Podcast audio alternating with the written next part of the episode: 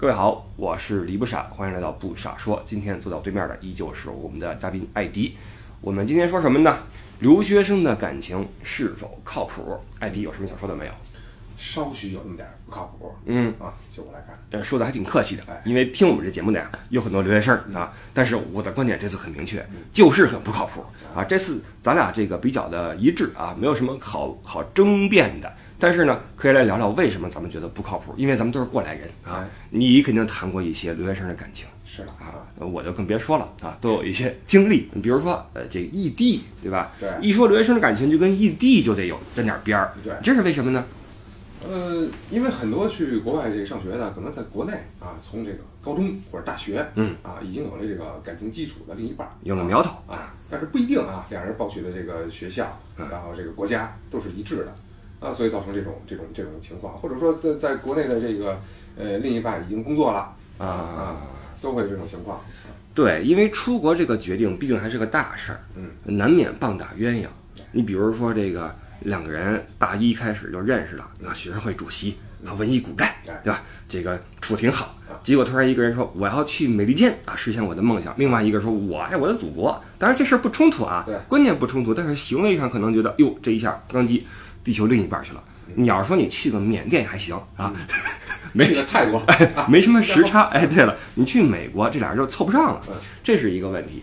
所以这异地恋，呃，很多人会觉得不是很很很靠谱。对你刚才说了一点，就是时差这一点，嗯确实打败了很多人。嗯，呃，因为这个，我觉得在同一时区内，然后这个经过同样的太阳和月亮，我觉得是没有问题的。啊，但是你这个日夜颠倒，然后你要想这个时间，找中间这个节点哎来去沟通啊，来去来再来去继续保持这段关系，你就明白什么是月亮代表我的心了啊对你看看那边的月亮，就看见我了。是这样。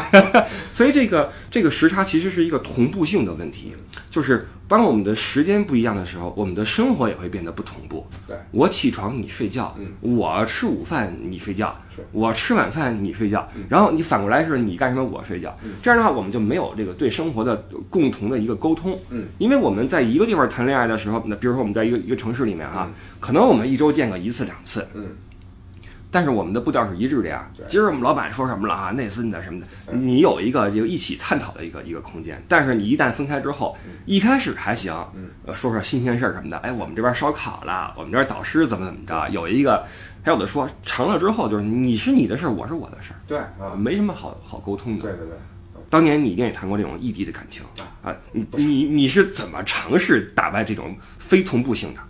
呃，就是刚才说的这个，你要找这个时间点，嗯。啊，每天找一个时间点凑上。啊，看看这个，其实英国跟这个中国这个晚七个小时，对。啊，所以说你要凑这个点儿，基本上这个是下午这个点儿，国内下午这个点儿啊。啊，然后我上午啊，然后找这个时间，然后到时候想想话题，你要想想话题，哎，对了嗯，长久不在一起之后呀，容易陷入一个没话说的境地。对。那你为了避免这种尴尬，我当时是准备了一小本儿，因为有时候你会忘，嗯因为打完了以后，然后这个当时想的挺，比如你今天经历一事儿，哎，我吃了一好东西啊，但是你你过了可能七八个小时，你再说这事儿，你给忘了哦啊，吃了什么呀？什么什么什么感觉啊？当时我很认真啊啊，拿一小本儿，一二三四五六七，哎呦然后这个都给写上啊，今天发生了什么啊，要聊什么，啊，为了跟对方分享对啊，其实说是分享，也是为了不让这个局面冷场吧。对，其实出现这个问题，就是你开始拿小本儿记这个事情，给自己做备忘录的时候，其实已经有一些问题了。嗯因嗯，为就是没有那么多东西去分享了，对没有那么多，呃，激情在吧？啊，嗯。电话里的激情，然后嗯。沟通的激情，所以说你要记一些事情，到这时候已经是感情出现问题了。这个时候一般在离开多久之后发生呢？呃，半年，哟呵，那可以啊，我一般都是三个月，因为我觉得三个月是一坎儿嗯，不论是俩人在一起之后决定是正式的往后走呀，嗯还是说就算了，嗯还是说分开之后三个月之后我们是继续啊，还是说算了？我觉得三个月都是个节点，嗯所以对我来说，过了三个月之后，如果你俩还能适应这种状态的话嗯，就还行，但大部分人可能熬不过这三个月。就像你说的，你是这个计划题，哎，我是灌鸡汤。哦，啊，因为这个当时也是年少，嗯面对一个异地恋情，好家伙，八千公里之外，嗯一年见一次，这怎么玩呢？然后就你得你得灌输一些这个励志东西给我们啊，啊，我们要怎么怎么样哈？如何坚守这个感情也好，如何面对困难也好啊，给对方灌输，其实是说给自己听的啊啊，灌了半天是这样。啊，对，结果堡垒从内部被攻破了，我这边先扯了。对这个，总之吧，从这些窘态里面能看出来哈，还是比较费劲的。我记得有一次你跟人视频聊天，嗯，然后因为你特别累，然后对方还在兴头上嗯，结果你说着说着你睡着了，你记得吗？好像是有这么一次，对，就躺床上一边一边就就是休息状态嘛，一对聊天啊，想放松一下，结果太放松了，过去了啊。对，不过好在睡得比较短，我记得，然后啊对方都没有发觉。对，这是异地的一个一个问题嗯。然后就是两个人的这个呃，不光是生活的状态不一样，然后你可能阶层的状态也不一样怎么说？啊。比如在国国外，你是需要比如打工，呃，我咱们那会儿啊啊啊啊打工赚钱，对这个考学分儿嗯啊。嗯那国内的可能想着怎么怎么怎么怎么赚钱往上走啊，可能在一个事业单位、建立人脉之类的。企业单位建立人脉，对吧？对想想的想的这个思想层次是不太一样的嗯，有道理。啊，所以说沟通东西可能也也是越来越少。对嗯，其实呃，出去留学这个事儿呢，往往会使我们的人生规划呀，嗯，呃，可能是暂时性的滞后。对，慢了几步。哎，人家国内的大学四年嗯，你不论是继续读研也好，还是出来我混什么人脉也好哈，总之在自己的步调上。嗯对，因为大家在一圈儿哈，大一大二玩一玩，大三大四找导师嗯，然后这个找实习单位嗯等等吧嗯，都是这些事儿。咱们一出去之后，先是从头开始，对，呃，语言吧，什么生活费吧嗯，找房子、洗衣服、做饭对，这是一个一个一个比较尴尬的事情，哎，所以就会显得好像我们在晃悠一样。是，因为咱们其实也在面临一些人生的一些呃，你说选择也好，或者什么也好啊，嗯也不容易。嗯，但是这种不容易谁能理解呢？我觉得可能在国内的他可能不是很能理解。对，说起来是能理解，但是他理解不了你这种感触啊。嗯对包括他在国内啊，为了这个职场嗯啊，为了这个呃或者其他的方面嗯啊的一些拼搏，那一些一些奋斗，你说起来你也不太理解。那整体来说，你就没有在这个异地过了三个月以后，我有有啊 没，有太多死啊哥们儿玩过两年的，啊两就维持了两年，啊然后最后堡垒被从内部攻破了。啊我觉得这个也是可以理解的吧？我觉得呃这可以理解啊，挺不容易的。我虽然说做了很多功课啊，啊，但是看来不敌你这个鸡汤。对，因为那个年代啊还比较年轻嗯，就鸡汤管用，嗯现在没用了。没有，现在谁还听你这东西啊？现在一般这个各个方面的鸡汤都灌输过来，比如说你一听这节目，对 今天听在国外别谈这种 事儿对别谈这种事儿了。对，所以说你不太好控制。对，而且当年我为了维系这个感情呀，嗯买电话卡。啊，打电话，那时候没网啊，呃，跑去一个那个电话格子里边哈，有那种印巴人开的那种土耳其人开的那种电话什么咖啡，Internet 咖啡。当年的沟通成本相当相当高。哎，对了，而且关键是，呃，你明明没话说了嗯，但电话你又不想挂，嗯。因为说实话，你一是想念，嗯，再一个担忧。对，国内的生活那么缤纷多彩，很多人会觉得，哎，你们在国外的留学生什么的，有一个误区啊，嗯。就是网上经常会有一些 loser 说啊，嗯留学生出去不都是花天酒地吗？嗯女生不都是傍老外吗？嗯男生不都是刷盘子吗？别叨了。就是 loser 就永远是把别人的生活给睡成的一团糟，嗯对吧？就是这样，因为咱俩是留学过来的人嗯啊，哪儿有这种不是极个别的情况会有，但是这种情况在国内没有吗？嗯国内难道没有为了自己的生活和事业去跟领导如何如何的吗嗯？都有，所以这个事儿完全不能说明问题啊。所以在国外，咱们基本上是一个清贫的状态啊，身边没什么人，反而担心国内。反而担心国内。嘿，对了，你说这国内的生活多精彩，不论是当年还是还是现在，所以这心里边也是火烧火燎。嗯而且你作为一个男生，你不好意思显得你好像特别没有格局的样子。啊，哎，你怎么今天没跟我打电话呢？你怎么没联系我呢？是的啊是不是有什么问题了？嗯又没意思。对所以这这异地是一个很难的事儿。当然了，异地也有成功的，是，有一些这个心无旁骛的人哈，就你比如说，呃咱们这一辈儿除外，往上咱们父母那一辈，比如说我原飞去了，我一去去个三五年，嗯，就相守的很好，嗯。书信来往，嗯。那你过你的，我过我的，之后我们再。呃再在一起。嗯，当然这个是很大的牺牲，对吧？这个是一个价值观的改变。这个经常出现在就是你在出国之前，两个人就有一个共同的目标和设定的一个步伐。你说的对，已经稳定了嗯，然后可能为了国家的号召也好嗯，为了我们人生规划也好。自，己学业，我在这边来把什么什么博士攻读下来，哎过几年念下来你来来美团聚，哎啊，有道理，有道理，基本上方向已经一致了哎。对了，所以对于我们当年来说，很多人还没有找到一一个。很混沌的一个时期。对了，对了，就是走一步看一步。对，所以这种时候，呃为了感情坚守的话，有点不现实。是，当然了，不是说没有成功的哈，嗯有成功的，我们只是说一下异地恋的一个不靠谱。嗯，当然了，留学生的感情当然不只是异地恋，嗯，咱们也能够在身边划了，对对吧？那你觉得这种情况靠谱不靠谱？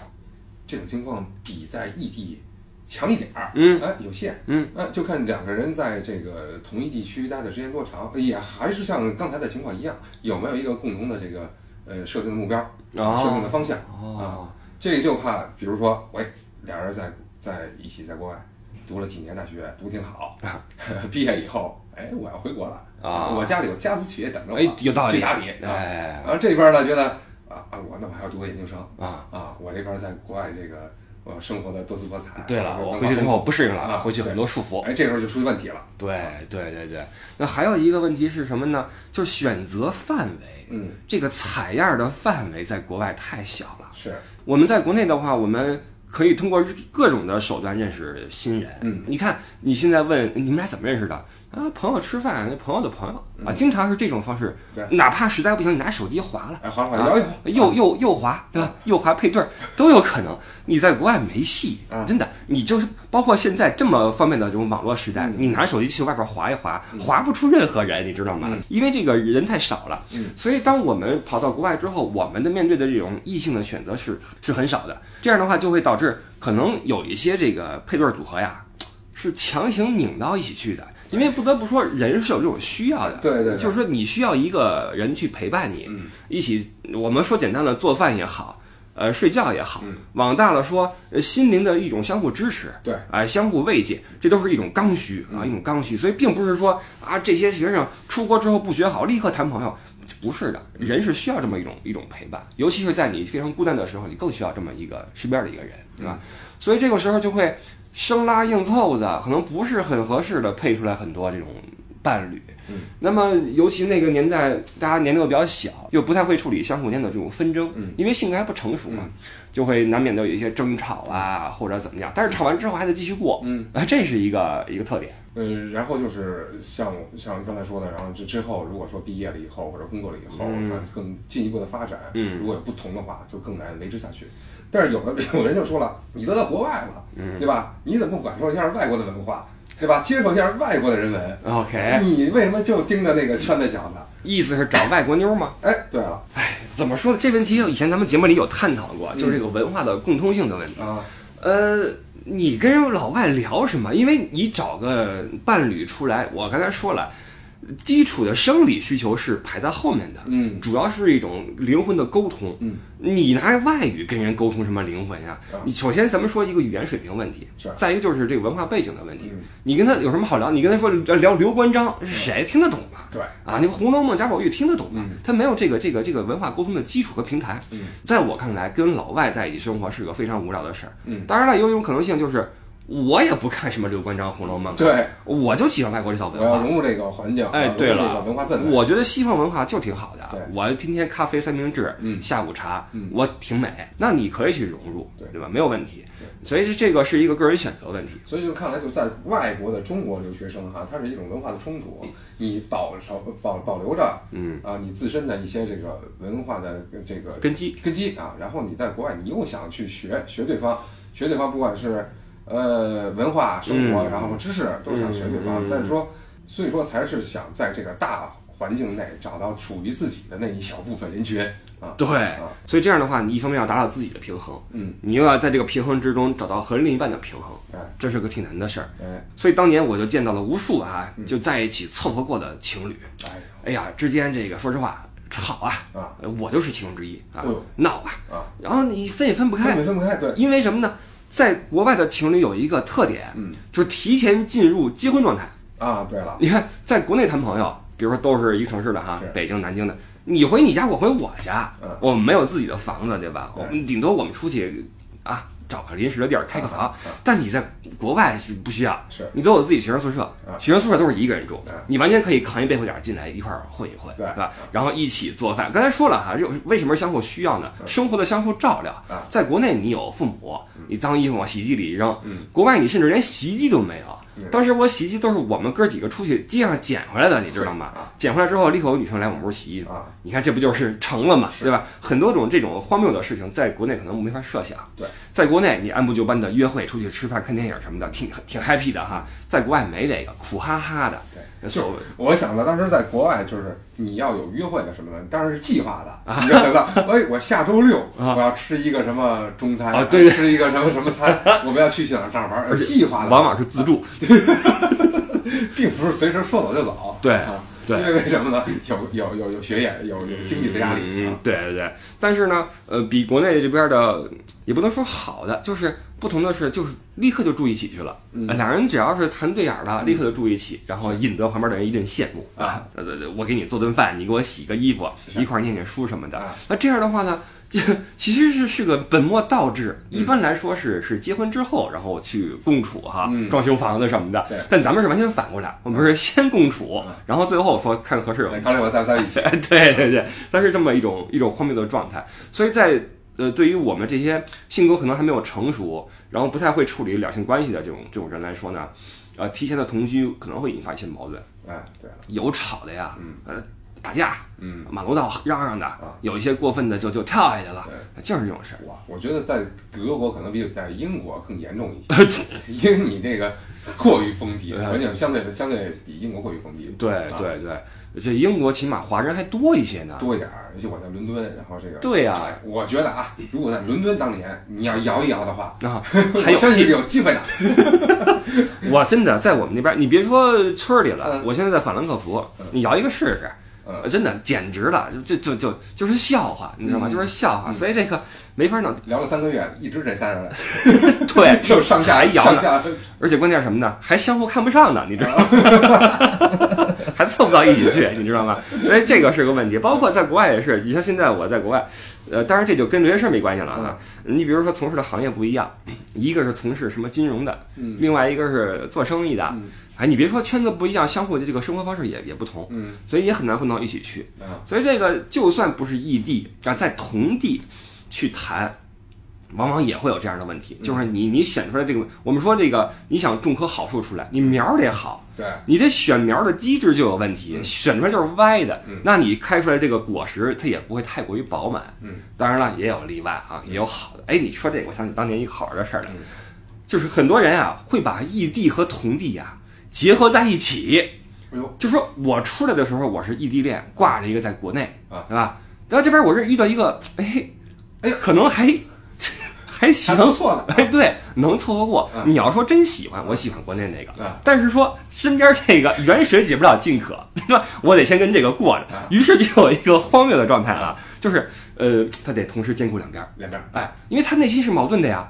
我不知道国内那怎么样，哎，对了，我也不知道我能撑多久，是但这边我又憋不住了，我得有给我做饭的、洗衣服的，对吧？我我们把这些事儿其实是这样啊，就是我是主张什么呢？我们理解人性中的软弱的部分，嗯，要不要轻易的去给人扣帽子去？对，就是喷子喜欢给人扣帽子就是脚踏轮船，哎，一旦你有一点是不对的嗯，有违什么常规的，我喷死你！他不去考虑客观的这种这种现实的这种这种存在嗯啊。其实我是更倾向于理解人性中的每一个弱点。嗯，所以我觉得，当然这一说一想为自己开脱，不是不是我啊，不是我，这个就会有这种情况，就国内标一个，这边还慢慢的呀嗯，可能身边这个你瞒不住。哎，对，国内那个你好说，哎，我今天导师找我开会什么的哈，我这比较忙，我昨儿打工去了。国内那不知道你在干什么，当然了，你也不知道他在干什么 啊，可能你俩是互相瞒 啊，无间道。但是你你身边这个可能你瞒不住，瞒不住，无非两个结果，一是跟你撕，嗯你把国内那给我断了，嗯怎么回事儿？或者抢过你的手机，我跟他现在过得很好，不来打扰我们啊，这种事儿发生过，你这狗血的恋情是吧？狗血这这种事儿发生过嗯，或者就是他默认了。哎，哎，就是你在国内那有这么一个，我理解，你们俩可能高中就在一起了，嗯啊，好几年，三四年、四五年了，父母都见过啊啊，然后现在你们两个不在一块儿，然后我想跟你在一起，嚯，这水平高，哎啊，你看，比如说我，你要说论什么呃条件，比国内那个可能不行啊，我们家出身也一般嗯，我长得也一般嗯，但是我烧的一手好菜，哎，我不信给你烧不过来。我洗的一手好衣服，我修的一手好电脑，我说的一口好段子，怎么着？咱们在这还有四年呢，我不信熬不过你，你知道吗？所以这种情况就会发生。我就见过这么一个，就是呃一个哥们儿啊啊，一哥们儿他在德国啊，这国内有一个谈了好久的啊，感情不错。啊，然后呢身边有一个这个条件一般的啊，这一般这个呀，其实在他出国之前就认识了。哦，这哥们儿正眼都没看过一眼这姑娘，啊，因为他条件实在是差太远了，不论是所来自的城市也好，所处的这个社会的这种，哎，不说阶层了吧，啊，这种东西也好啊，根本就不是一码事儿，嗯，呃根本就出国前根本就没有正眼看过那那那姐们儿，出国之后没几天，好了，好了，实在憋不住了，实在憋不住了，好了，但是国内那个也没断啊，然后就我们会有暑假嗯，暑假会回国，是吧？然后这哥们儿回国之后，那个啊，国内那个就来看他，结果这身边这个也去了，你知道吗？俩人同处一室啊，同处一室，很尴尬，谁也不说话，就这么看着对方。你说这是很奇怪的一种一种一种现象。当然这个比较极端啊，这例子比较极端，但也真实发生的。最后结果是如何了呢？我真不知道啊后来就没有联系了。啊，你猜结果会怎么样？我猜的结果，嗯。德国这姑娘就把他给收了，啊，你的意思是不论回去没回去？因？为咱们刚才已经分析了，啊。就两地的熬不住，对。熬不住，对对啊。对对对。对，所以还是柴米油盐是生活的基本对，平平淡淡才是真。是啊。啊，但是我比你想的更恶劣一些，啊。我觉得可能俩人最后都没成。啊，哎，因为在国外，我们刚才说了，你选苗有问题，啊。你人生是一个很漫长的过程。那如果你为了饭，为了相互的安慰和一个人在一起之后，那一旦之后你在社会上开始独立，开始有自己的思想之后，你会发现，这人可能你不是你想要的，嗯对，你是出于一些啊迫不得已的事情跟他在一起。当然了，感情也很深厚，因为这俩是革命感情对，革命友谊，对吧？并不是说你你嫌弃他或怎么样，但是你会发现，可能会有更适合你的人突然出现了。嗯这时候是更大的折磨，其实，嗯，因为人心都是肉长的，并不是说我们和一个人可能没那么喜欢的人过了四年之后，我们就说分就分，也不是。嗯就跟当年很多知青下乡，那对是，在那个村儿里边，可能跟当地人好了，嗯那你说你是回不回城？嗯城里边的怎么办？嗯你的人生怎么去规划？你是就留下不走了，还是怎么样？嗯这是一个挺痛苦的一个事情。对对，所以留学生的感情是不是靠谱啊？我是觉得，大部分情况下容易不靠谱。对，哎，这个事儿，呃，包括很多人还问啊，这个听你节目这么久了，异地恋你支持不支持？我当然不支持，不支持。当然，你在国外这种小范围的圈子里边的感情，我支持不支持？反正能过就过吧，对吧能过就过？对哎，反正尽量把这日子往好的过人。说不能，说不定也能找到你的真命天子。有啊啊，有啊有有，身边也不乏这样的例子啊。其实咱们这个这么多年也什么都见过嗯啊，这个各种例子在里面，只不过咱们说一个客观的一个大概率嗯啊。对，所以今天这个话题啊，留学生的感情是不是靠谱？答案也留给大家去讨论。行，我差点说不靠谱，啊，这么说也不太好啊，不太好。反正我们的经理是都不靠谱，啊已经都抖了完了。可能是咱们人品的原因啊啊，咱们自己不太靠谱，可能是啊，还是希望各位找到自己合适的另一半啊，长相厮守，然后这个什么这个那个的啊嗯。好，感谢收听今天的不傻说，我是李不傻，对面是我们熟悉的艾迪，我们下期再继续说哎，再见。哦，拜拜。